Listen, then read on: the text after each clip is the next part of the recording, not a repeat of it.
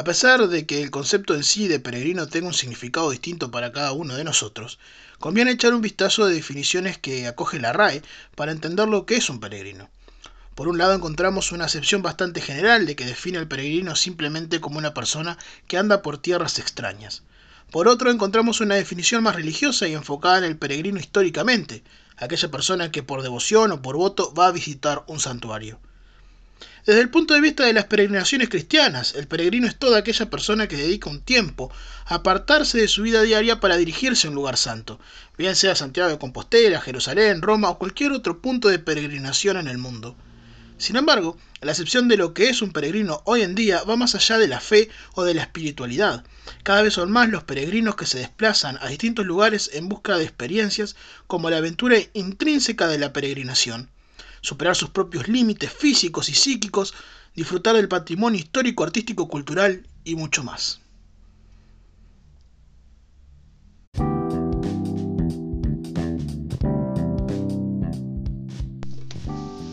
Bueno, aparte de que tenemos un gallo que nos acompaña de fondo de cada rato, este, para mí es un placer tener la compañía de Beatriz, que hace pila que quería tener una conversación con ella, ya que antes de comenzar el, el proyecto del podcast, era alguien a que tenía mucho interés en poder conversar un rato, así que Beatriz, te doy la bienvenida, fuimos por lana.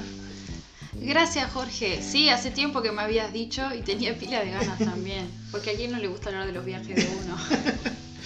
Así es, este, Beatriz ha viajado por, yo diría, de acá de 33 de haber sido capaz que la persona olimareña que más ha recorrido el mundo. Si no pego en el palo de andar ahí. O sea, ¿por cuántos países tenés idea cuántos países recorriste? Yo en general como que no me gusta contarlos por, por número, porque a veces como que te quedas mucho tiempo en un país muy extraño que capaz que cuenta por 10 países europeos, ¿no? Claro. Entonces, yo pienso que no son tantos países, pero sino como que la experiencia que me llena, pero creo que son como 40. ¿Qué? 40 países, maravilla.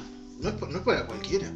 Pero ta, yo pienso que algunos de esos países cuentan como más que otros, ¿entendés? Claro. Porque una cosa es decir, ta, fui a Holanda, a Bélgica, y hay otros países que son como mucho más, te consumen más de, de todo, básicamente, ¿no? Claro. Entonces, eso los cuento con un poroto más. Es un objetivo malo. Claro, es un poco más difícil todo, entonces son diferentes, sí. ¿Y en qué momento dijiste, bueno, mi camino o mi vida va por ir a recorrer? Porque además no es solamente que lo haces por onda, diversión o hobby, sino que hay un trasfondo, porque decidiste viajar y conocer distintos lugares. Mira, cuando estaba acá en 33, que vivía acá hasta los 19 años, antes de irme a Montevideo, quería ser azafata. Y era mi sueño ser azafata. Me acuerdo que una chica de Pluna había venido a hablar acá al Centro de la Cultura y yo estaba fascinada, eso de ser azafata y viajar.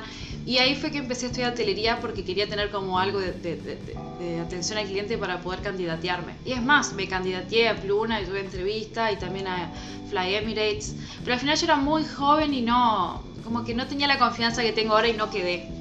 A todo esto nunca había estado en un avión, ¿no?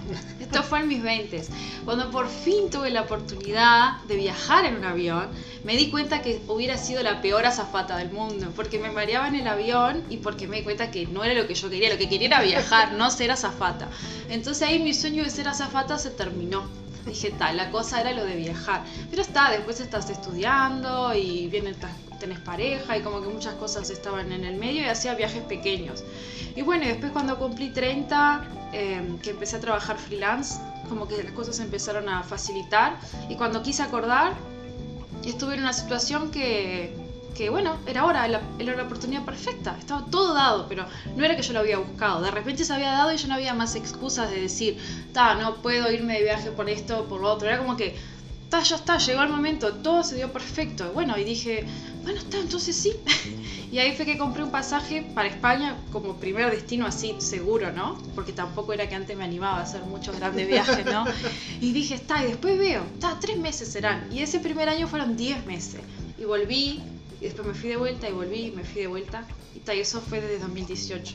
Eh, así que ha sido así, desde 2018 hasta ahora. Con idas y Y venidas. además, o sea, para todos nosotros, o al menos lo que creemos a veces con algunos compañeros y con otros amigos, España siempre para nosotros es la puerta de entrada a Europa, porque es el idioma conocido y no vamos a sentirnos tan ajenos a la hora de tener que manejarnos en la vuelta. Supongo que eso te pasó para ahora también de- decir es España el destino. Sí, era como un destino seguro en el sentido de que es muy fácil, te tomas un avión directo. Yo decía, pasa cualquier cosa, porque yo seguía trabajando online. Tampoco era que tenía ahorros, no tenía ahorros. Trabajaba y ganaba, y, y con lo que ganaba en el día, yo trabajaba en atención al cliente para una empresa online. Era con lo que yo iba generando para el día a día del viaje. Yo decía, si pasa cualquier cosa y me quedo sin fondo, bueno, estoy ahí nomás. Tal, el tema es que después quise ir un poquito más lejos, y un poquito más lejos, y un poquito más lejos. Y así fue como que todos los años era querer ir un poquito más lejos. Pero sí, España siempre es como la base en él. la base a todo. La base de partida después en Sí, Europa. sí, sí. ¿Y después qué destino siguió después de eso? Bueno, el primer año estuve en España, después Portugal, Bulgaria, me fui tirando como para el otro lado. En Bulgaria decidí ir a Turquía, Turquía que es mi base en el este, digamos. Turquía me encanta y todos los años he tenido la suerte de ir. Después de Turquía fui a Líbano, que fue el primer país árabe, y después de Líbano estuve ahí también, y en Egipto. Después el año siguiente volví, estuve dos meses acá y me encanta el Medio Oriente, descubrí eso después. Después, el año siguiente volví otra vez a España a visitar amigas, otra vez a Turquía y ahí después hice todo por los Balcanes, Bosnia, Montenegro, Serbia, todos esos países ahí. Después de ahí fui a, Irán, de Irán a los Emiratos Árabes y a Omán. Y después de ahí volví a Tur- Turquía y me volví para acá. Y este año siguiente, que fue de la pandemia, eh, que fue el año que tenía los grandes planes, pero al final no se terminaron dando porque fue en febrero del año pasado, 2020, que me fui antes de que hubiera un caso del coronavirus acá y en el mundo la cosa estaba recién empezando y yo pensé que iba a ser un juego nomás. Y todos los planes se me vieron medios, bueno, problematizados por eso y terminé haciendo lo que pude. Y terminé yendo a mm, eh, Rumania, Israel, que ahí fue cuando empezó la pandemia. Después eh, tuve que ir donde podía ir, Pakistán, Afganistán, eh, Kenia, eh, Turquía de vuelta. El año pasado fue así medio donde se un, un podía ir. salpicón de lugares tremendo, porque estaba obviamente la pandemia permitía viajar a donde te permitían viajar, no había otra. Sí, sí, sí. Y además este, poder ir conociendo algunos lugares que ahora nombrabas Kenia nomás, y recién estábamos hablando de, de esa parte del sudeste ahí de, de- de Asia. Este, sur, este no, perdón, es el... Sí, sería como Medio Oriente, Medio Oriente, Asia hasta. Pakistán. Sí, es que me interesan mucho los países musulmanes, no sé por qué estoy fascinada con eso. Y he visitado varios y cada vez me gustaría visitar más, y no sé por qué. Y que ju- justamente una de las cosas lindas que tiene el poder permitirse ir a esos lugares es el choque cultural. Uno de acá ve muchas veces lo que vos decía, el mundo musulmán y lo asociamos a cosas por lo generalmente no tan buenas, pero uno que a veces puede con algún documental o mirar alguna serie o lo que sea, puede acercarse un poco, ahora que están muy de moda también las novelas turcas acá, uno ve que hay cosas que uno dice, bueno, pero esto no era lo que uno pensaba, yo que sé, desde ver las mujeres sin el velo, o lo- cómo es el estilo de los hombres, que una vez se imagina que están todos vestidos onda Aladín, ¿no? no porque esa cultura norteamericana que nos impuso el, el Medio Oriente, andan todos de babucha y, y frotando lámparas, este, y uno después se da cuenta que no es tan así la cosa. También nos acompaña un perro precioso por ahí. Sí, y por eso son los países que más son fascinantes de ir en realidad, porque por eso yo tampoco he recorrido tanto Europa, porque hoy por hoy no es algo que me interese tanto, es como que me gusta más el, el, el- el oriente, o me gustaría ir mucho más hacia el oriente por ese choque de cultura, ¿no? Y porque además nosotros tenemos muchísimos preconceptos, y uno lo tiene, incluso estando ahí tenés esos preconceptos, incluso siempre los tenés, y es lo más interesante poder bueno, confrontarte con esas ideas que tenías de cierta gente, de ciertas culturas, de ciertas cosas, ¿no? Y eso es lo que más te enriquece. Por eso yo a veces como que no lo cuento por la cantidad de países, sino porque algunas exper- experiencias son, son muy ricas, ¿entendés? Y capaz que podría haber visitado 10 países en Europa, ponele. Pero no me cuentan como haber visitado, ponele, Pakistán, ¿entendés? Entonces, para mí yo los cuento así. No por la cantidad, por la calidad de la experiencia de alguna manera. Sí, Sí. que me imagino que justamente eso lo que uno busca es algo que enriquezca las experiencias, porque más o menos de, lo- de los países conocidos de Europa, más o menos ya sabes mucho de esos lugares, pero otros te genera totalmente otra incertidumbre y otro, otro gustito por la experiencia. ¿Y que- cómo fue eso de, llegar, no sé, a alguno de los países ahí musulmanes y tener que, como he visto en algunas fotos tuyas, vestirte como se visten por Sí. allá. Sobre todo este año tengo la experiencia más fresca porque estuve en Pakistán cuatro meses, ¿no? Que nunca en mi vida tuve intención de ir a Pakistán. Pero cuando estaba la pandemia en, en octubre, el año pasado, no había muchos lugares donde ir y yo quería ir a India, como todos queremos ir a India, ¿no? Pero India estaba cerrado y sigue cerrado. Y yo decía, ¿y dónde voy ahora? Porque tampoco me quería volver a Uruguay, pero tampoco era que me podía hacer viajes muy locos en términos de costos, ¿no? Yo quería algo que fuera barato, yo estaba en Turquía, ¿no? Barato, bonito, bueno, bonito y barato. Y alguien me dijo que Pakistán estaba abierto y estaba dando visas. Y dije, bueno, ¿por qué no? No se me había ocurrido nunca, la verdad. Y tenía todos esos preconceptos que tenemos de Pakistán, ¿verdad? Claro. Yo los tenía también, por cierto. Y bueno, y saqué la visa, me la dieron en tres días y terminé en Pakistán. Y yo dije, bueno, está, sé que va a ser algo increíble, ¿no? Porque otro país que no tenemos ninguna idea, es como que completamente desconocido, ¿no? Sabía algo que eran medios indios y musulmanes y tal, así era mi bagaje cultural. Y terminé quedándome allá cuatro meses y es, debe ser la mejor experiencia de viaje que he tenido en Pakistán. Y también nunca pensé que iba a decir eso. Entonces, por eso amo Pakistán. Pero también porque estuve ahí, entiendo que hay ciertas cosas que nosotros pensamos de ellos, así como esos estereotipos que son verdad. Y después hay mil cosas que no sabemos, por Ah, supuesto. y, y en eso uno se puede preguntar, bueno, está buenísimo viajar, todo, pero también uno puede preguntarse, bueno, ¿cómo haces también para solventar los viajes? Sí, sí, bueno, yo sigo trabajando online, ¿verdad? O sea, tengo un salario que para Uruguay sería, no, no podría ser nada, digamos, pero en esos países que son extremadamente baratos, vos con 200 dólares que ganes por mes te podés hacer todos los gustos. El tema es que por eso yo siempre trato de ir a esos países que sean baratos. Y los que no son muy baratos trato de estar poco, como cuando estuve en Dubái, en, en los Emiratos. Pero en Pakistán es tan barato que para uno que, que- piensa en, en- en- en pesos uruguayos es una cosa que no la podés creer. Entonces vos pasás como una reina con plata de nada, que acá no te da para nada, ¿entendés? Claro. Entonces por eso también me terminé quedando más. La gente además es extremadamente hospitalaria porque no, no tienen tanta costumbre de recibir turistas, porque recién se está abriendo el turismo en Pakistán, o se está abriendo de vuelta, digamos. Entonces todo el mundo te quiere invitar, te, te quiere invitar a salir, no a salir, pero a la comida, como que es parte de la cultura de ellos. Vos- imposible que salgas con un grupo pakistaníes que vos pagues algo. Y como todo el mundo quiere conocer extranjeros porque es algo diferente. Entonces, Claro. encima que todo es barato, encima todos te invitan, encima nadie te deja pagar nada, encima los transportes son baratísimos. Además, yo soy de esta comunidad de viajes de Couchsurfing que no pagué, creo que en cuatro meses habré pagado tres días de hotel nada más. Y esto de Couchsurfing está de más, y te quedas con familias, y te quedas con gente. Entonces, al final, no gasté casi que nada. Te diré que gasté más en Kenia, que está hecho para el turismo, en dos semanas que en cuatro meses en Pakistán. Kenia sí me dolió un poquito.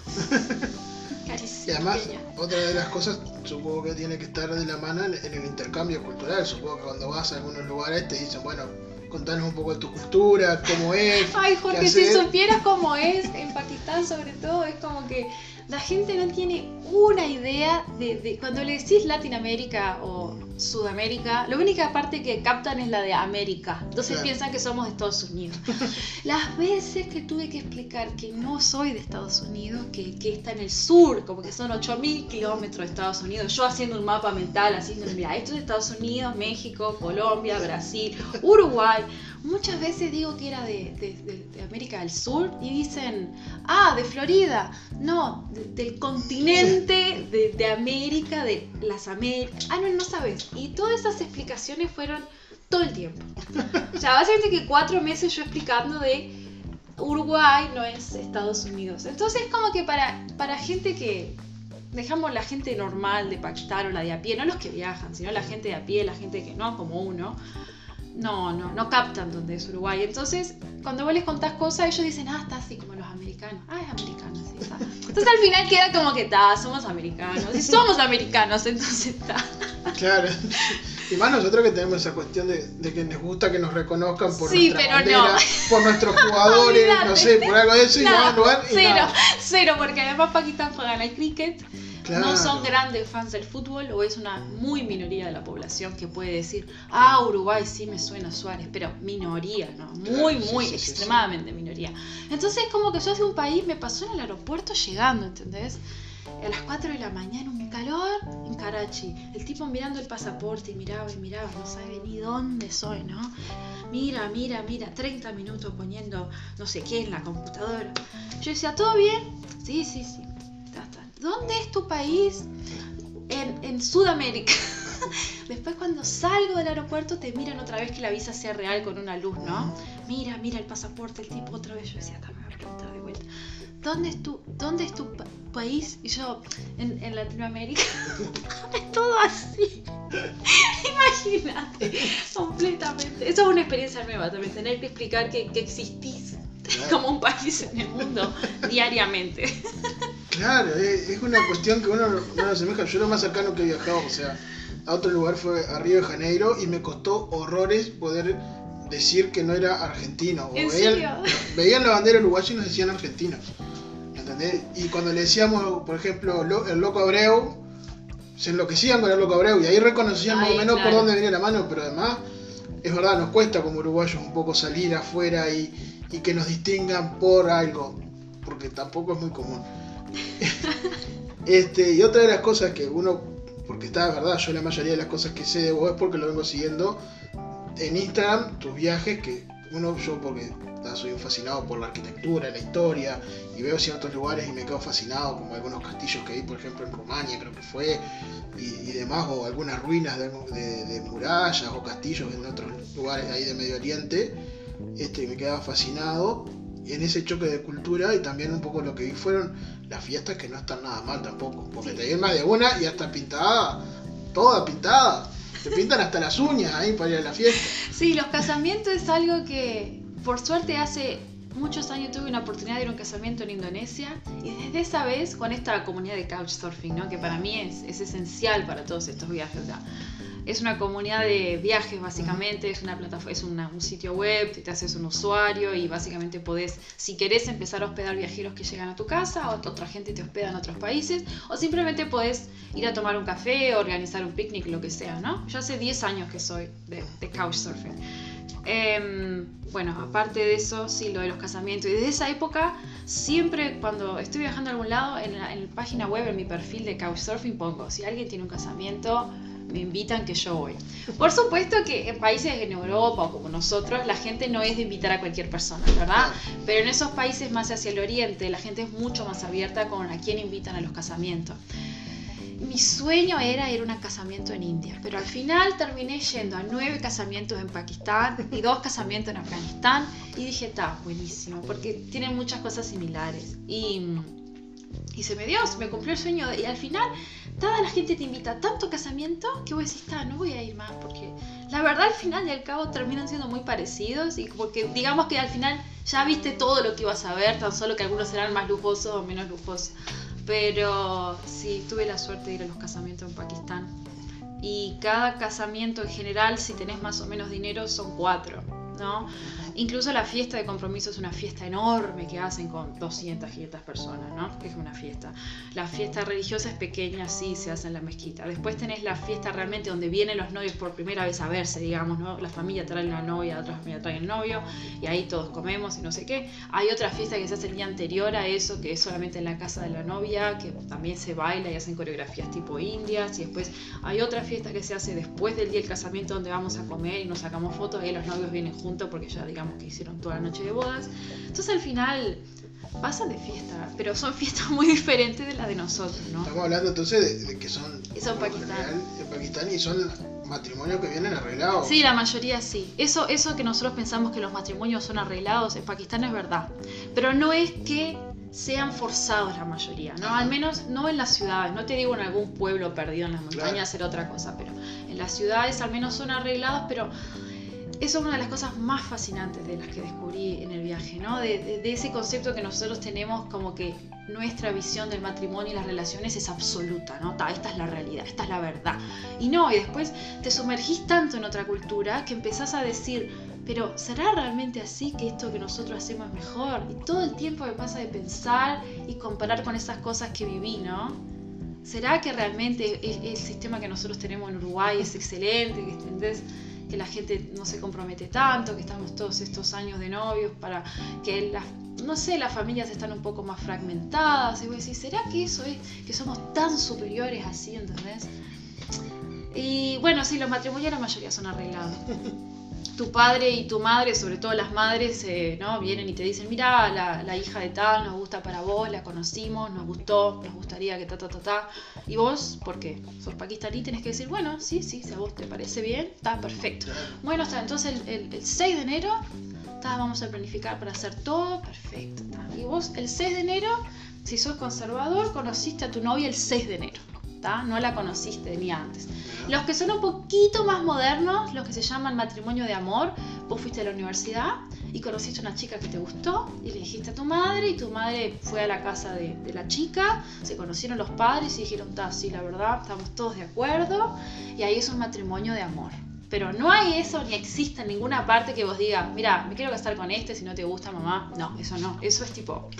Me pasó una familia que conocí que me hospedaron las hermanas fueron a visitarme, porque yo me quedaba con los padres, cada una con su marido, y me dijeron que tenían otro hermano. Y yo, ay, ¿dónde vives otro hermano? Y ella me dijo, no, porque él se casó sin el consentimiento de mamá y papá y no lo vamos a visitar ahora. Había quedado excluido de la familia. Ah. O sea que no hay joda. Claro, o sea, y, ellos ahí se, se rigen por eh, una ley en especial? O no, no, es un tema totalmente cultural de ellos. Por cierto que en todos los países musulmanes es así en mayor o menor medida. En Pakistán me pareció de los países más tradicionales que visité, en ese aspecto. Pero lo más gracioso de eso, Jorge, es que mucha gente se casa con los primos de sangre. La mayoría de la gente que yo conocí, casamiento con los primos de sangre. La primera vez me sorprendió, ¿no? Porque es un tabú acá. Claro. ¿Y cómo se conocieron? Decía yo. No, somos primos. Y yo, ah, está buenas. cantidad, Jorge, la cantidad de gente. O gente, por ejemplo, me invitaron a un casamiento en noviembre en Pakistán, de alguien que me hospedó allá, un chico, que también se va a casar con la prima. Las primas están en, en España, ellos arreglaron entre ellos mismos, ¿no? Y como los padres estaban de acuerdo, y se van a casar entre familiares, ¿no? Sí, pero para mantener la fortuna, todo es para mantener la fortuna. Ah, o sea, un trasfondo también muy económico. Claro, por supuesto. ¿Y cómo es eso también en algunos de esos países, la diferencia económica? Porque vos recién hablabas que pasan de fiesta y por lo general uno ve y son fiestas bastante ostentosas, donde les gusta mostrar todo lo que tienen, supongo. Y si hay un trasfondo además de cuidar un poco la economía de la familia, hay quizás esas diferencias y no sé cómo es porque uno de los países que vos decías que querés conocer, India, por ejemplo, en cuanto a las castas, de, mm. es muy, muy rígido. Y en esos otros países no sé cómo se manejan en ese sentido. Sí, te voy a dar otro ejemplo para salir de Pakistán, pero aunque tengo más cosas para decir. Pero Afganistán, por ejemplo, que es un país que sabemos que la economía no es la mejor. Cuando yo estaba ahí todavía no estaban todos estos problemas que estamos viendo ahora. Eh, por ejemplo, fui, a una fiesta de compromiso que no te miento, eran separados hombres de mujeres, pero seríamos, en la, sala de mujeres seríamos 500, ¿entendés? Y vos decís, o sea que seríamos mil para una fiesta de compromiso. Y vos decís, imagínate lo que debe ser alimentar una fiesta de mil personas en nuestro país, ¿no? Pero claro, en ese lugar, por ejemplo, la comida se sirvió, la, fiesta empezó a las 6, ¿no? A la medianoche y era tipo un poco de pollo con arroz, no sé qué, unas ensaladas, unas Coca-Cola y tal, y manejate. Entonces es re fácil hacer un casamiento, aunque claro, es una plata igual porque éramos mil personas, ¿no? Pero sí, a veces es como que quieren hacer esa cosa ostentosa aunque no tengan realmente el dinero para pagar todo eso, porque tenés que hacerlo. Y si tenés que hacerlo, no hay que no lo hagas. No puedes no hacer una fiesta. No existe que no hagas y no gastes. Vos tenés que mostrar que tenés, porque si no, algo tenés que hacer. de cierta manera tenemos que hacer lo mismo. Cuando... ¿Qué es lo que esperan cuando uno va a casar? Que todos esperan es la fiesta. Después, si le va bien a los novios, es otra cosa, pero lo que queremos disfrutar es la fiesta. Es así. Ah, sí, sí, sí. No, y las diferencias económicas. Eh, bueno, sí, de todos esos países que estuve, en realidad en Pakistán es donde más se nota, como decís vos, volviendo a Pakistán de vuelta. Ellos no es que tengan un sistema de castas como lo tienen en India, pero les queda ciertas cosas de eso porque gran parte de su población vino de India, o sea, tienen, comparten el territorio, ¿no? Hay eso, pero no hay tanto así que digas, ah, yo soy de tal casta, no me puedo casar de tal casta, ¿no? Lo que sí hay es como que mi, mi, mi tribu, mi familia, digamos, como que tu apellido fuera una, una familia grande y están todos relacionados, ¿no? Tu apellido. Claro. No me puedo casar con alguien que, por ejemplo, sea albañil, ¿tá? Porque eso es de otra tribu o como de otro nivel, podrías decir, de otra casta. Y eso se da sobre todo en, la- en los pueblos, ¿no? Es como que, pero al final no es tan diferente de decir, bueno, capaz que, ¿entendés? Yo estudié y, y tengo cierto nivel educativo, cierto nivel socioeconómico y no, no quiero salir con, no sé, alguien que fuera, no sé, indigente, no sé cómo decirte. Sí, no, puede ser. Pasa sí. acá, pasa en todos lados. Uno Sí, más sí. o menos quiere siempre estar en, el- en lo mismo de, de- de que que haya uno conoce. economía y capaz que, como decíamos recién, capaz que no va a ir a mirar o juntarse con un albañil. quizá. Es lamentable, pero la realidad en el mundo es así en realidad. Y no estoy diciendo nada de los albañiles, está No, todo no, no, bien, por porque es lo supuesto. que construyen el mundo los albañiles. Así que no estoy diciendo nada. No, no, estamos poniendo un ejemplo. Estamos poniendo un ejemplo, quiero decir que en general eso pasa en todo el mundo, ¿no? Sí, sí, y por eso la movilidad ¿no? Socioeconómico, lo que sea, es muy difícil. Pero en esos países es imposible, además. Claro. Y hay enormes diferencias entre la clase media, si es que existe, y, y la clase baja. O sea, es enorme la diferencia. Por ejemplo, otro día estaba mirando acá que el salario mínimo de las empleadas domésticas es como, en dólares yo calculé eran 500 dólares. Ujú. ¿tá? En Pakistán por 500 dólares contratás 5. ¿Entendés? O sea, la, la- entonces, una persona que tenga un salario por el que gane 1000 dólares, una familia, porque en general viven juntos, ¿no? No- Ujú. no es solo el matrimonio, sino que viven varias familias juntas. Y puedes tener chofer, puedes tener limpiadora, puedes tener la que te cocina, pero fácil, no tenés que ser rico para eso, ¿entendés? Claro. Y esas cosas te sorprenden también. Que gente de clase media, podríamos decir, tenga tanta gente que, que, que trabaje en las casas, ¿no? Sí, sí, Y sí. es porque les pagan 100 dólares, 150 dólares para que estén todo el día ahí y tenés chofer por 150 dólares, calcula. Claro. Sí, no, no. Otro, otro, literalmente otro mundo. Pero es que no hay ningún tipo de regulación también. Entonces ahí ves las cosas que en comparación con nosotros es como que nosotros estamos, tenemos mucha regulación en el mercado laboral que está bien y allá hay poquísima regulación. Entonces se, comi- se, se cometen abusos a diestra y siniestra. Claro. Como el Líbano, por ejemplo. Los países árabes tienen un sistema que se llama kafala, que quiere decir que vos sponsorías que venga una empleada de, por ejemplo, Tailandia, Vietnam, y ella, como, no es que te pertenece, pero de alguna manera te pertenece porque vos sos que la está sponsoreando para que venga al país, haces un procedimiento con el gobierno, y eso se usa muchísimo. Ah. Entonces, por ejemplo, en Líbano, cuando yo estuve ahí, antes de que hubiera toda esta catástrofe económica que están teniendo ahora en 2019, claro, vos ves empleadas, todas las familias, más o menos clase media, digamos, para arriba, todas tienen una empleada morocha, podríamos decir, ¿no? Porque ahí les gustan las que vienen de, de Etiopía. ¿tá? Por ejemplo, en Oman vi muchas que las preferidas son las de Tailandia. Y es el mismo sistema. Vos sponsorías una chica que venga de afuera. Ni te puedo explicar la cantidad de abusos que se cometen en ese sistema también, ¿no? Claro. O sea, es de como que- personas ahí también, en el medio. Sí, ni hablar, ni hablar. En general en esos países el, el- el país lo, lo gestiona eso, pero se cometen muchísimos excesos de, te podrás imaginar de cómo, Claro. ¿no? De- Sí, sí, sí, sí. Y eso es bastante impresionante, sí. En los, los países árabes es re común ese sistema de, de servidumbre, podríamos decir. Y también saliendo de, de ese mundo que, que nosotros por lo general lo vemos de cierta manera, otra de las cosas que se conoce muchas veces ese lugar, el Medio Oriente, es también por el tema de guerras y demás. ¿Te ha tocado estar en alguna situación similar? O sea, de los países donde sentí más como esa, ese, ese... Me da gracia porque, bueno, Afganistán no está en el Medio Oriente, pero es donde más lo sentí, ¿no? Claro. Eh, yo estuve un mes ahí en, en febrero y, y es verdad que solamente estuve en los lugares como controlados por el gobierno, no, no es que me fui de, viajes locos a zonas controladas por el talibán, no, no fue así, ¿no? Igual no quita que haya ciertos peligros, ¿no? Eh, y ahí lo sentís, además sobre todo en la capital, que es una ciudad bonita para mi gusto, eh, ves, o sea, militares todo el tiempo, ¿entendés? Tanto, todo, todo lo que sea cosas públicas, ONG, todo está custodiado por militares, entonces sentís esa cosa militar, ¿no? Y, y- y todos los días había ah, coche bomba, todos los días. Yo, yo miraba el Twitter al final del día, eh, lo- los- no se sabe ni quiénes son, los terroristas podríamos decir, ponen una- unas bombas magnéticas en los autos, siempre quieren matar a alguien del gobierno o a algún policía, ¿no? Entonces todos los días miro el Twitter, un fallecido, dos fallecidos, tres fallecidos. Ah, está, fueron tres, fueron dos nomás. Y la gente vive con eso, porque al final ya no es ni noticia, ¿no? Y todos los días pasaba así en Kabul. Y si no es en Kabul, eran esta ciudad, eran la otra, ah, mataron ocho. Ah, qué cantidad. Todos los días eran así.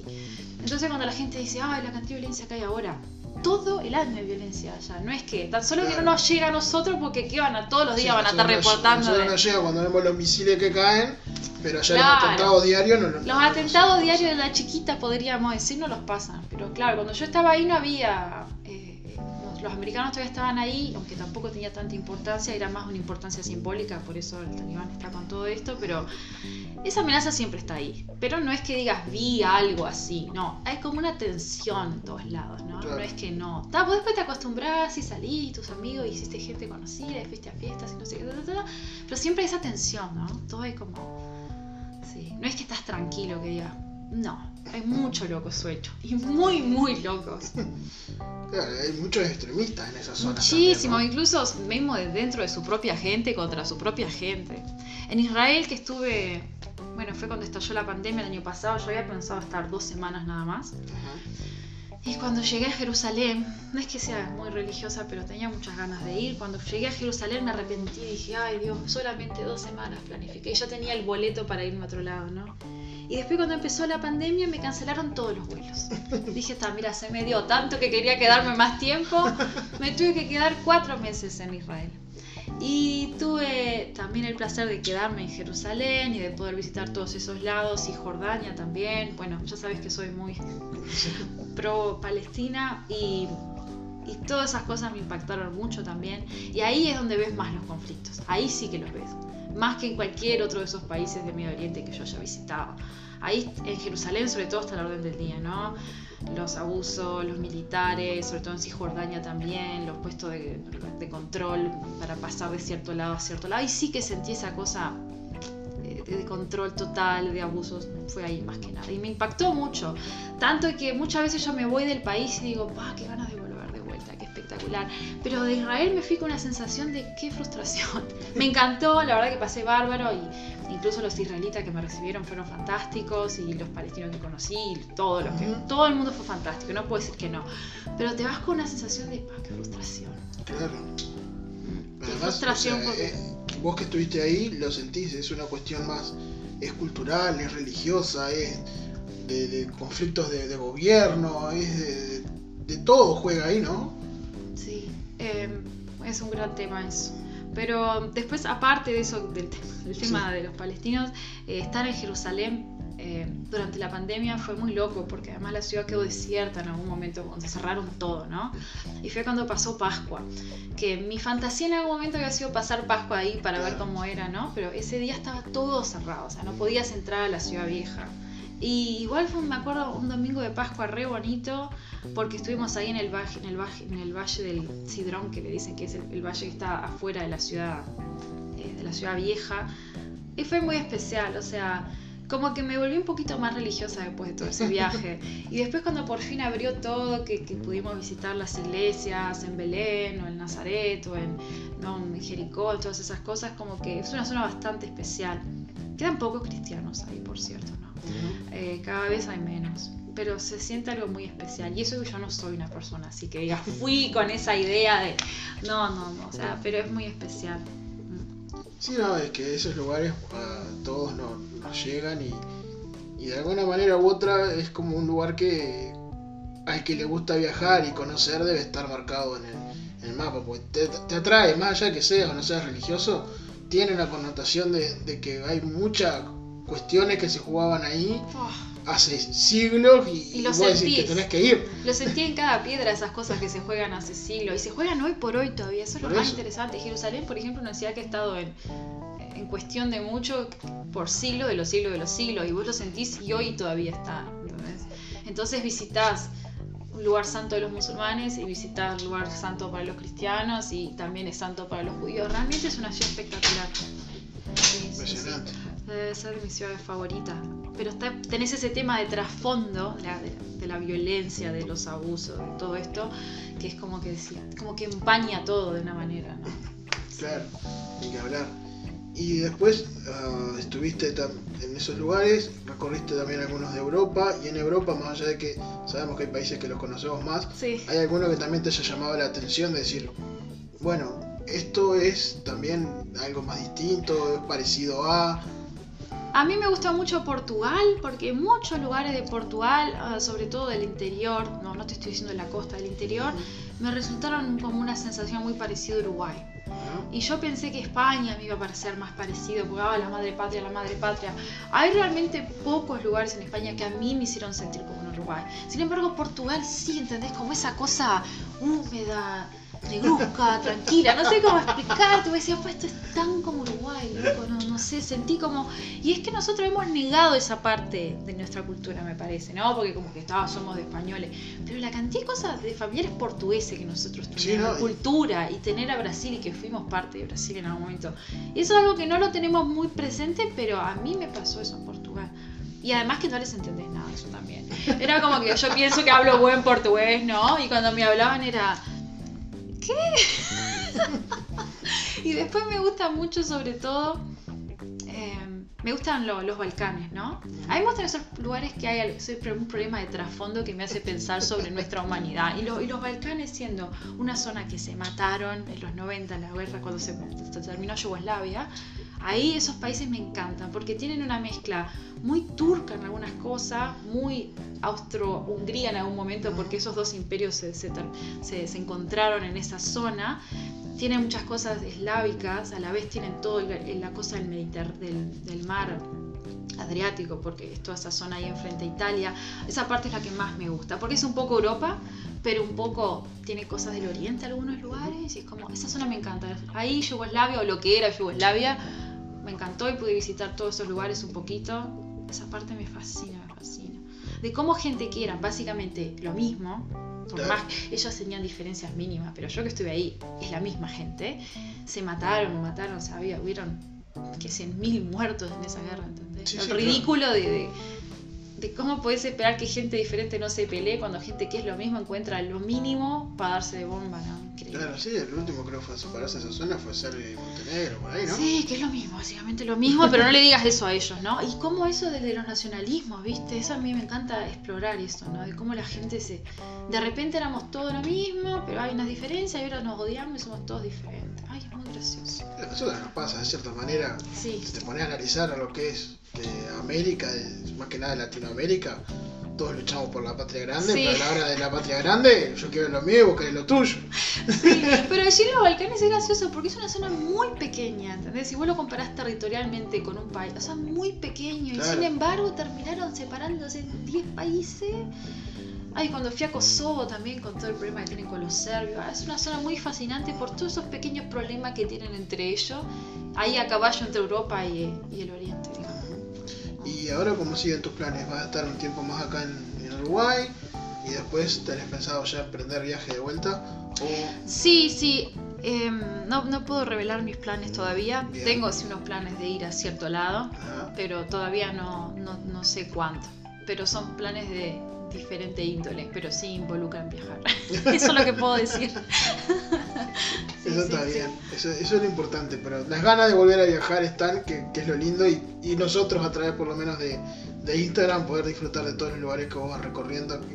Y, y, la verdad que es una experiencia linda y como te decía antes, sos de las personas que conozco o que creo que deben haber viajado más de todo 33 y si no pegan el palo, descontando aquellos que se dedican al rubro turismo este, y además el atractivo de poder conocer las culturas de algunos lugares que para nosotros nos resultan lejanos y que a veces compramos una historia que no es tan real o quizás se asemeja pero no es del todo igual.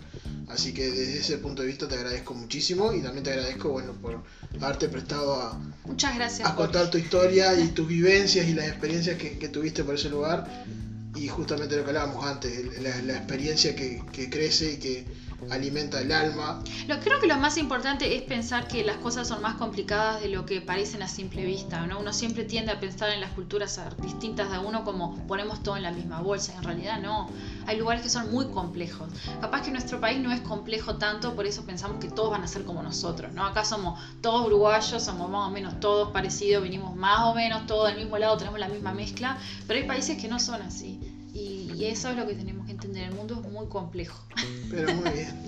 Muchas gracias, Jorge. No, gracias a vos, Beatriz. La gente te puede seguir si quiere, supongo, por tu Instagram, que es. Eh, sí, es Beatrice, como se escribe en italiano, punto LG. Buenísimo. Y bueno, y todos los que quieran seguir escuchando los distintos podcasts y ir enterándose de las novedades, pueden seguirnos también en Instagram, que es Fuimos por Lana. Así que bueno, muchísimas gracias por escuchar. Será hasta la próxima.